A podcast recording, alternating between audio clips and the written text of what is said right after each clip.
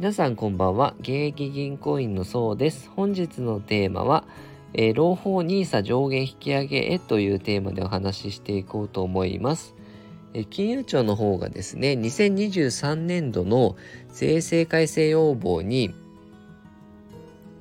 え非課税投資制度など NISA ですね、まあ、一般 NISA が120万円かける5年間あの非課税で運用ができるんですけどその上限、まあ、120万以上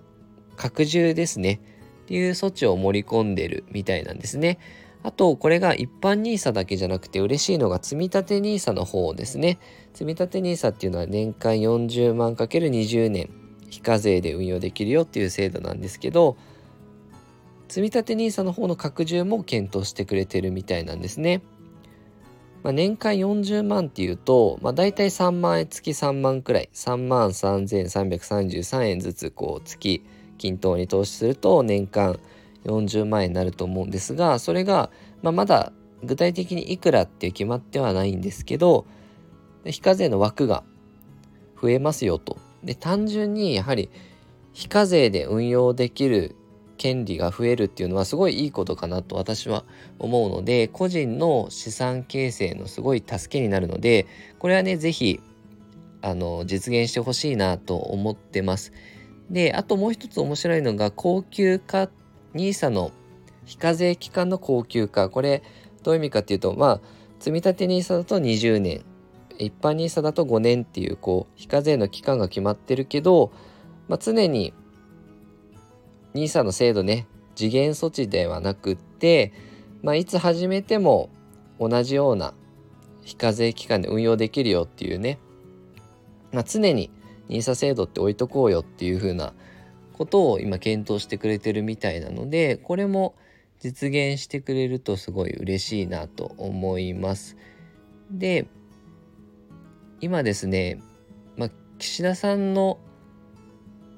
政策資産所得倍増プランっていうのを掲げてるんですけどその中でね NISA の拡充 NISA の抜本的拡充っていうのはかなり目玉の政策になると思うのでこれが実現しなかったですよっていうのはおそらくないんじゃないかなと思います。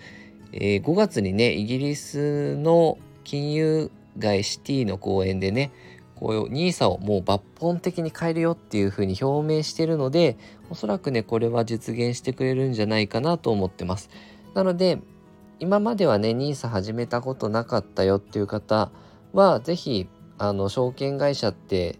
どういうとこでと、えー、始めたらいいのかなとか投資信託ってどういう商品なのかなっていうのは、まあ、改めてねあの準備はされてた方がいいのかなとそのやっぱり非課税で入れられる額が増えてくると、まあ、福利も働いていくので、まあ、どんどんどんどん、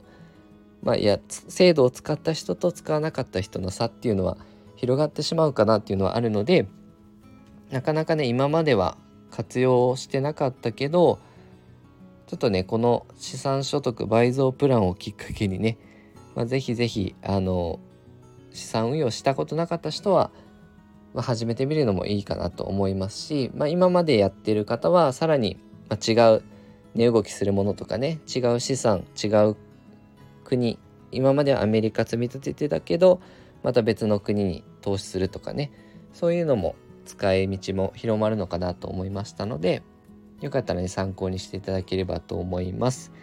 えー、私の過去の収録でもね投資信託とはみたいな運用する上で大事なこととかも取ってるのでよかったら、え、興味あるものあればねあの聞いてみていただければと思います。え、このように収入を上げる支出を下げる運用するをテーマに発信していきますので、よかったらチャンネルの方フォローよろしくお願いいたします。本日は以上です。ご視聴いただきましてありがとうございました。